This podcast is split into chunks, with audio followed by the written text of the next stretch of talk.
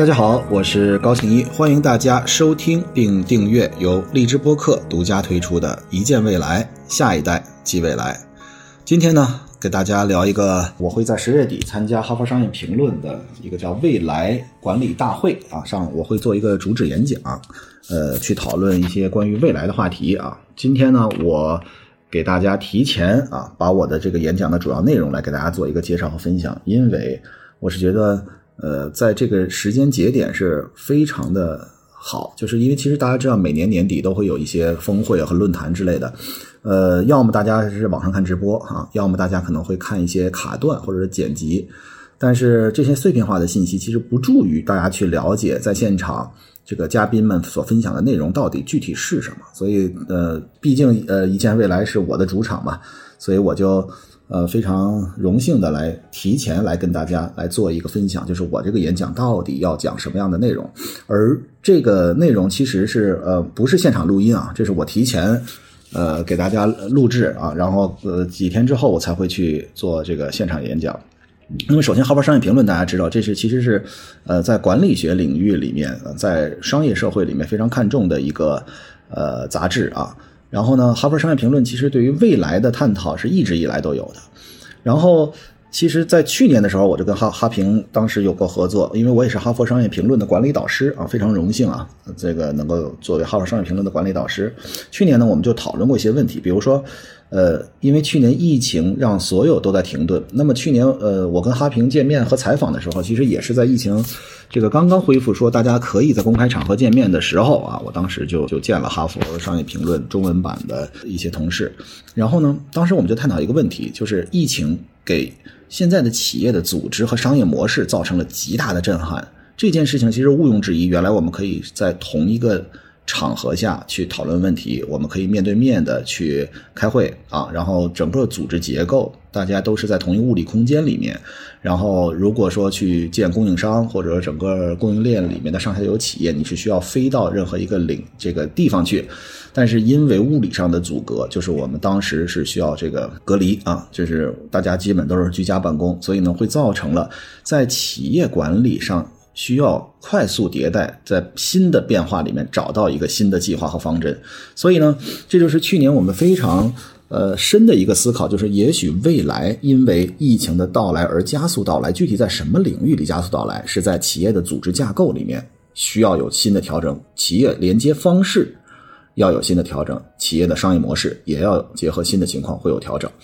那么，二一年在今年，今年的年底开的会，其实就是对今年的一个总结。那么，疫情其实已经从这种大规模的对我们的阻隔，变成了常态化的啊，经常会有一些散点性的爆发，最后形成了。换句话说，去年我们认为一些应急机制，今年我们已经要需要把它变成一个长效机制。换句话说，去年如果我们做的是抢救性工作，今年我们要做的就是常态性的、根本性的变革。所以，在二零二一年，商业和世界的各个层面，其实呃颠覆以前的这个速度变得非常的快。所以呢，它这个未来管理大会的目的就是说，我们在未来领域里面，当我们考虑到未来。世界有可能出现什么样的格局？那么需要领导者具有什么样的特质？所以这就是他的这个未来管理大会所想要的这样的一个大致的一个期待啊，就是对这个大会，这是我的理解啊。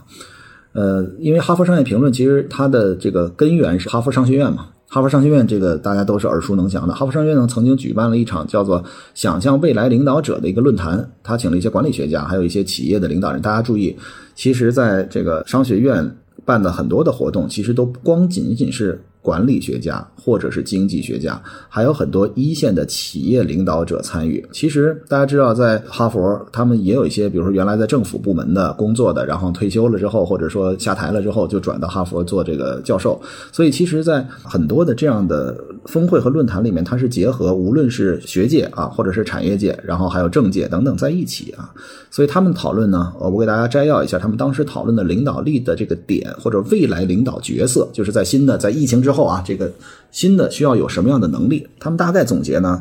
需要有跨边界管理的能力，复杂的情况处理，因为随时随地可能会出现一些意外的事情，比如说我在十一月初的时候会在我的园区里面办一场跨界的时尚和艺术的大展。那么这个展呢，会有一个我收藏的这个中华魂，嗯，这是非常著名的一幅这个山水画，这是奥运会之前就申办下奥运会之前侯德昌先生画的一幅啊三十多米的长卷啊，把长江从源头画到了长江尾啊，这才是我一直老老说的词：君住江之头，我住江之尾，终日思君不见君，共饮一江水啊。他画的整个一个大的长卷。呃，这个中华魂是在艺术呃领域里面是有极高的位置的啊。同时，我也配了一些这个呃当代艺术啊，然后还有一些时尚的元素和品牌，这样构造了一个其实是个大的跨界展啊。但是呢，大家知道这个跨界展哦，同时我也在这个荔枝播客向我的荔枝播客的听众朋友们啊发出诚挚的邀请，免费啊，大家如果有时间，欢迎大家在十一月五号到七号来东直门外五十六号院。Future Hall 啊，未来场啊，我的那个这个主场，欢迎大家来看这个艺术展。呃，只要在门口说“荔枝播客”四个字啊，就免费免票进入啊，不需要邀请函。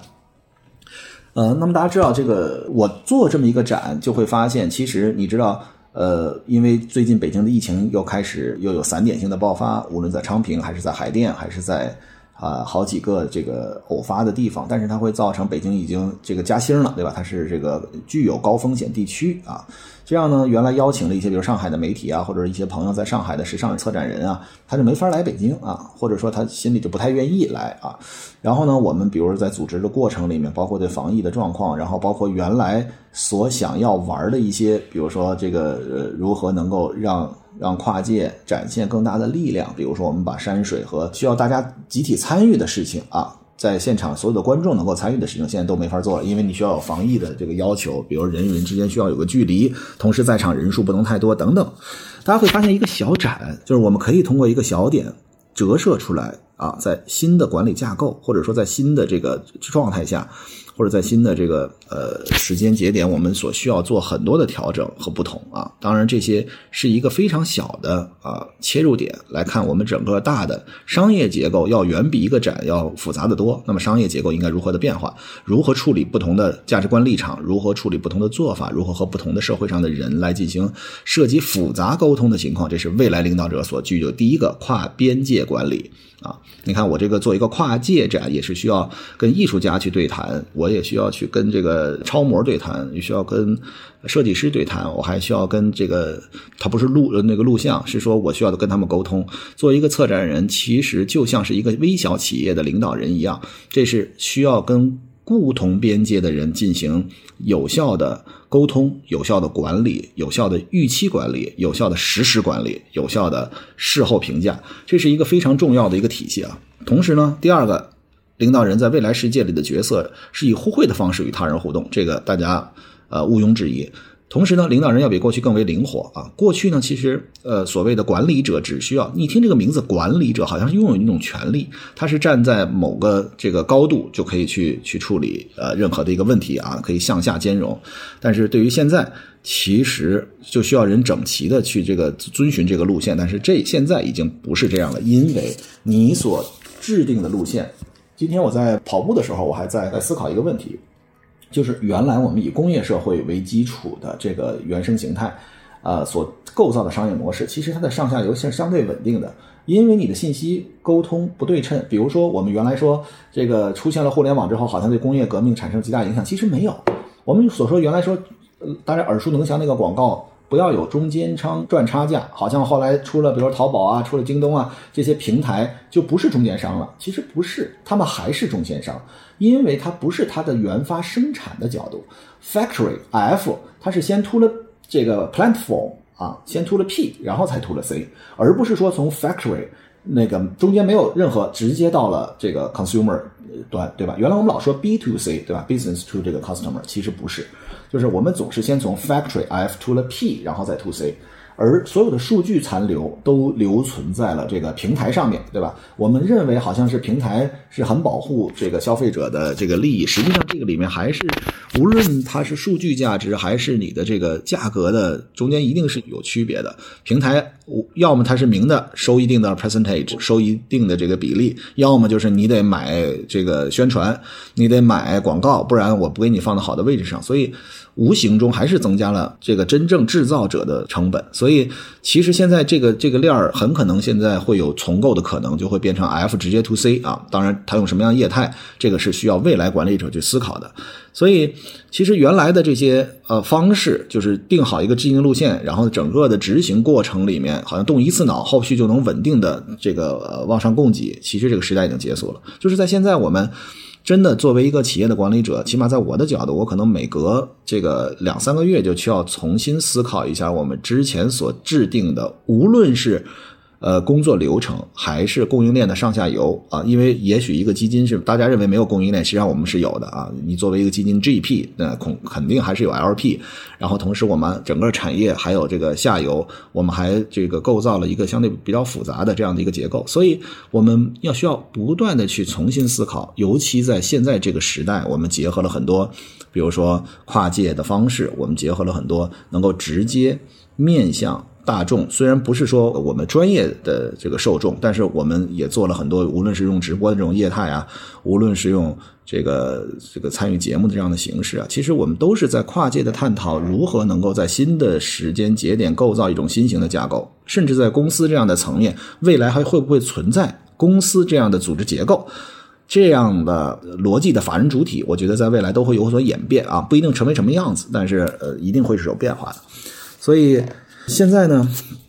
需要随时调整，而且呢，需要这个随时结合当时所产生的最新的概念来进行一个调整，也就是拥抱极大的变化。原来会认为成熟稳重，不要轻易的变化。我们定好的公司策略，起码我我我没有在这个对吧？已经大而不能转型的大的公司，都是在创业啊，无论是创投资的业，还是真正的这个创一个实体的业，其实都是在一个。呃，不断的变化的过程里面，所以其实现在对于我们所需要选择的，就是拥抱所有最新的业态。比如说去年刚刚出的直播的时候，那当然直播电商刚一开始的时候，大家都是抱着怀疑，说这是怎么样可能呢？现在大家知道，其实有互联网的用户百分之五十在直播电商下过单买过，其中百分之四十几是长效的，总是愿意在上面去买买东西的，而且会这个给予很高的评价的。所以这个大家要知道。任何一种新的技术或者一种新的方式到来的时候，我们都需要重新梳理、重新领会、重新在新的技术平台基础之上，跟我们原有的管理体制和架构，以及我们原有的经营模式和商业模式进行随时的调整。原来我们可能需要平台，原来我们可能需要商超，原来我们可能也许制造业企业需要很多很多的中间商，但是现在会不会有一种新的方式能够直达到消费者，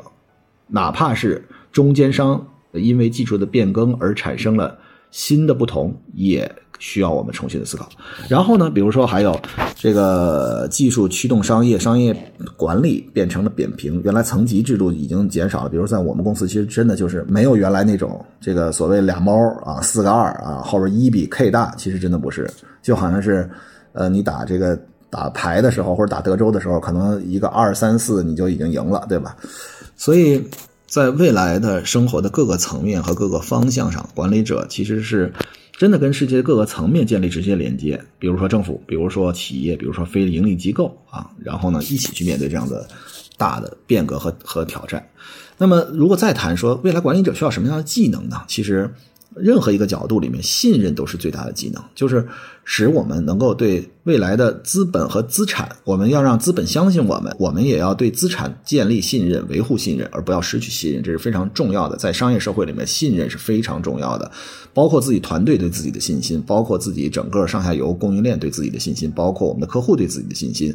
包括这个。大的社会对我们的信心，也就是注意 reputation，这其实非常重要的。同时呢，在这个真实自我中找到真实的声音，然后呢，展现真诚，与人类建立连接的关系。原来我呢，我们会认为管理者是需要高高在上，现在其实真诚也许能够比任何过往的方式都要树立你的位置。就是我们会发现。其实原来很多人会说，我不要做直播，我不要开微博，我不要这个下沉到了一种这个位置上。其实不是的，我们只要真诚，在任何一个平台，我们跟每一个人平等的互动，当然是你是要有有原则的，你是要有底线的，你不是说这个为了娱乐，然后这个大大家随便聊随便说。但是打开这样的方式，破开这扇门，呃，也许他看不见短期的利益，但是我觉得用这种真诚的方式、真诚的声音，其实是一个未来管理者，尤其对自我管理的人的要求，是一个非常好的一个践行的措施。高效的管理者呢，还必须有同理心啊！原来可能不需要同理心，只需要别人对他有同理心啊。但是现在所谓的管理者是需要有真实的同理心，这是一个非常重要的一点。包括呢，这个有的说管理者其实某种程度上是一个先行者啊，醒来的醒，就是你不需要发号指令，你只需要提前预知，你只需要知道这个社会可能会往哪里发展，会有哪里变化，会产生什么样的问题。或者说你感知到了，然后你传递给整个的团队，其实这是一个完全不同的影响。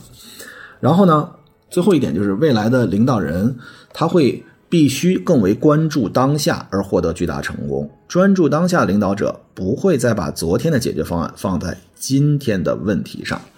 这里呢，其实就会有一个我会在这个演讲里面用到的一个嗯小故事啊。当然，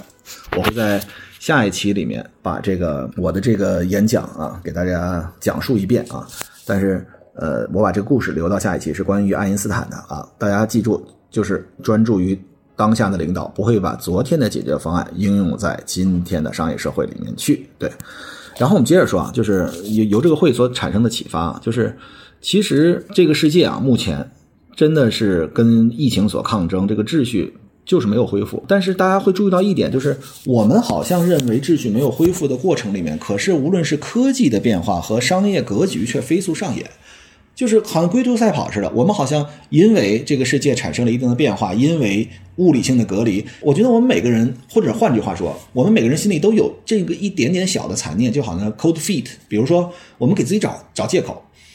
哎呀，这个疫情了，对吧？我们要隔离啊，有些该努力的机会，我是不是呃等等吧，对吧？那个先稳住，我先不要产生变化，我先维持原有的状态。其实我觉得这个无论是在社会管理，还是在公司管理，甚至我们个人管理，无论哪个维度都是极错的，因为这个世界根本不会等我们，它依旧在飞速的前进。我们每一年。都说有新的变化，比如说我们投的那个 MRA 公司，迅速的马上三期结束之后，可能就会大规模应用。然后比如说这个，无论是在基因编辑还是在生物医药工程领域里面的技术创新和发展，简直是飞速。尤其这两年资本的大力介入，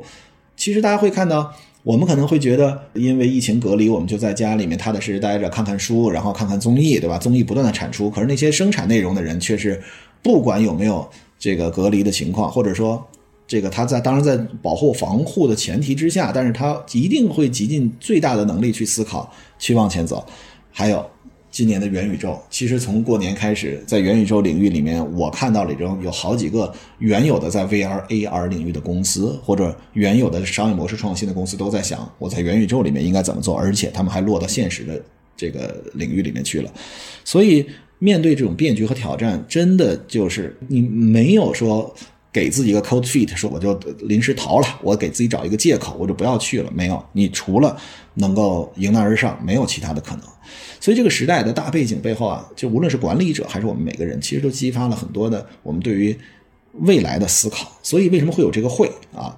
那么下一个一百年啊，这个所谓的我们的增长繁荣，到底是人类文明史里面的哪一个部分啊？这是在我的整个呃介绍的过程里面，在我的这个演讲里面都会给大家大概简要回顾了一下人类文明史，而我提出来。什么使我们能够成为今天的我们？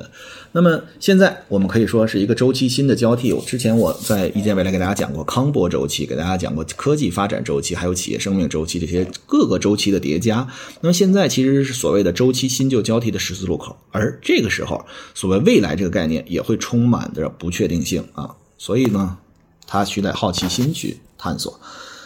那么现在，比如说。呃，我们现在所感知到的可穿戴设备，这是为呃元宇宙啊做了很好的一个铺垫和技术准备。然后，比如说我们之前给大家介绍过的无人驾驶、智能家居、智慧工厂、虚拟现实啊，然后还有这个万物互联啊、五 G，所有这些其实都不断的告诉大家，科技颠覆了生活方式，未来会继续颠覆我们的习惯，同时更为重要的，它会颠覆我们的思想，因为我们的生活状态决定了我们的思想层面，我们的阅读深度决定了我们的生活的广度，这其实是一个非常重要的前提。所以，预测未来最好的方式就是去创新，去创造。所以呢，在这个数字时代，我们真的就是，哎呀，获取这个认识世界和升值的价值是非常的重要的。